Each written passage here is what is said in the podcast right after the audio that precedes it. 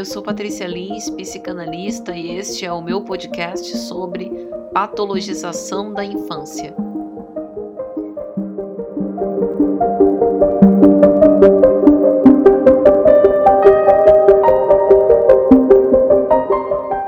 Em torno da medicalização ou patologização da infância, há em geral duas opiniões extremas. A primeira, que todo indivíduo criança que apresenta sintomas, ainda que psíquicos ou psicossomáticos, deve ser medicado ou tratado exclusivamente com intervenções médicas. Por intervenções médicas, deve-se explicar que isso não implica necessariamente em dar remédios, mas suprimir outros caminhos por reconhecê-los ineficientes ou demorados, quase sempre sem tentá-los, ou duvidar da sua eficácia, levando ao encaminhamento para uma cura estritamente médica, cujo tratamento pode inviabilizar o processo de investigação das causas mais profundas, em geral lento e doloroso, substituindo-o por algo que trate apenas sintomas.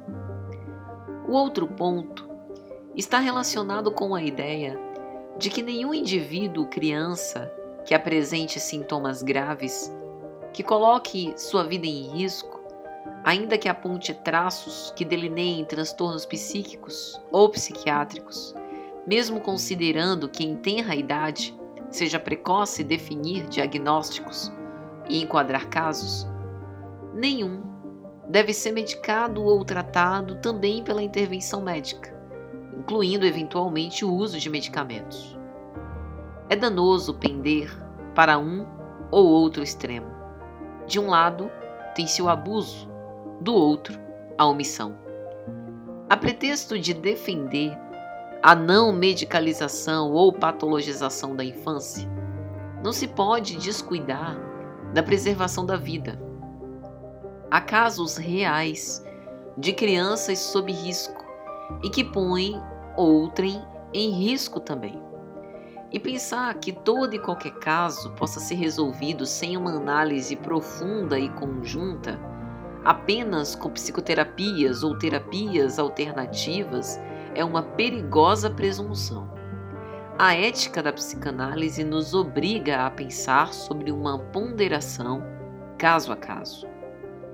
Há de fato um fenômeno dos nossos tempos que está ligado a um conceito de normalização infantil, o que implica dizer colocar a criança num suposto padrão normal do que seria saudável e aceitável. Então, toda criança que subverte, contraria este dito padrão precisa ser endireitada. Para a psicanálise, isso não existe.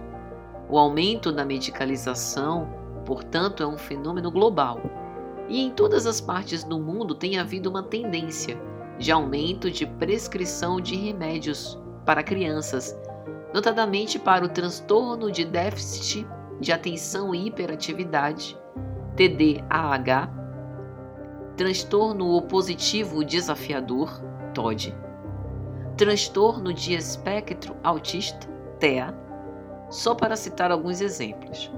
E a maior população é de crianças com até 3 anos de idade. Nessa faixa etária, na generalidade, desaconselha-se a prescrição de substâncias psicoativas, salvo casos específicos, pois não se conhece a segurança dos efeitos dos remédios e também o próprio transtorno é questionável. Seu diagnóstico é excessivamente precoce. Metilfenidato, ritalina, antidepressivos definitivamente não são brincadeira de criança. Contudo, o contraponto que se faz é o bom senso e desafio que há em interpretar e entender esse fenômeno do aumento da prescrição de medicação psiquiátrica para crianças. Por que ele acontece? Será que toda hiperatividade, desatenção e impulsividade é TDAH? Crianças ansiosas ou deprimidas, por exemplo, podem apresentar tais sintomas como sinais de outros quadros de sofrimento psíquico.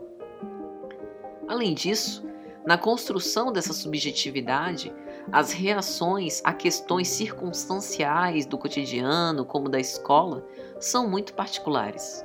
Por isso, a criança deve ser vista no contexto em que vive. Mas como ponderar? Será que todas as crianças que têm um padrão de pouca submissão às autoridades e regras que regem o ambiente familiar, escolar, dentre outros, com explosões de raiva, ciúme, têm o transtorno opositivo desafiador? É preciso fugir do engano de enquadrar reações exageradas e às vezes pontuais de uma criança dentro de transtornos psiquiátricos. Mas, por outro lado, é importante não desmerecer a observação de traços que, se verificados precocemente, podem ajudá-la a crescer com saúde. Se devemos fugir dos rótulos gerados por diagnósticos que descrevem um problema, também devemos aprender a escutar e ler os sinais das crianças.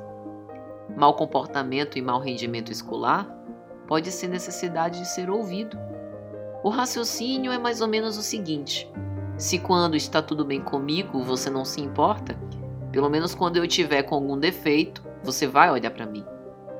Esse suposto defeito é a chance de conhecer melhor as crianças, de ter mais intimidade e convivência. A oportunidade de acompanhá-las mais no dia a dia e fins de semana, resgatando hábitos, o olhar no olho. As questões relacionais, passam pela ordem médica, mas sobretudo pela subjetivação, contato com o outro. A constituição psíquica diz mais respeito à escuta e à compreensão própria, pela disponibilidade dos cuidadores, da dinâmica presença-ausência das figuras materna e paterna, do que de exames de laboratório, embora sejam muito importantes. As crianças ruidosas acabam atestando o que muitos adultos esquecemos não sabemos tudo, não temos o controle de tudo, sentimos desamparo e queremos sempre fazer o melhor, embora nem sempre saibamos como. Na dúvida sobre o que fazer, é preciso observar. O prejuízo do silenciamento da dor é uma forma de violência, e toda violência sofrida produz inibição, desvitalidade ou agitação e agressividade voltada para o outro.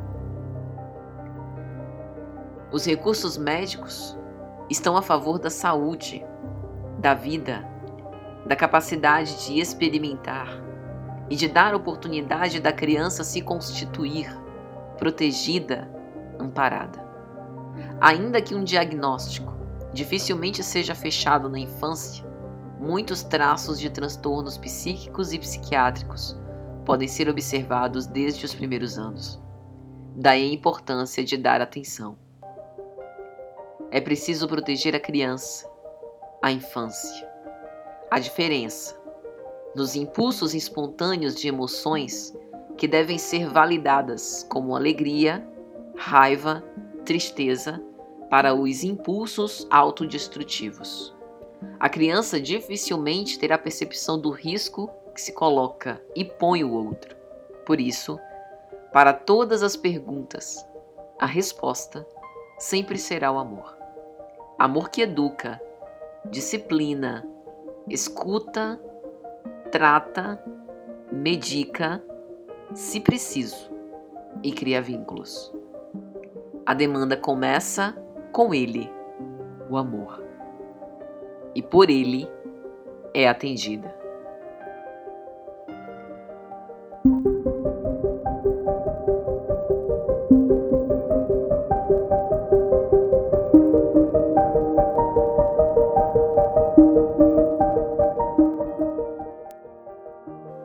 Este foi o meu podcast sobre patologização da infância. Eu sou Patrícia Lins, psicanalista. Este e outros podcasts você encontra no meu canal do YouTube www.youtube.com/barra Patrícia Lins de Paula. Este artigo você também pode ler no meu site junto com outros que falam sobre psicanálise e cotidiano. patricialins.org. Obrigada e até a próxima. Thank you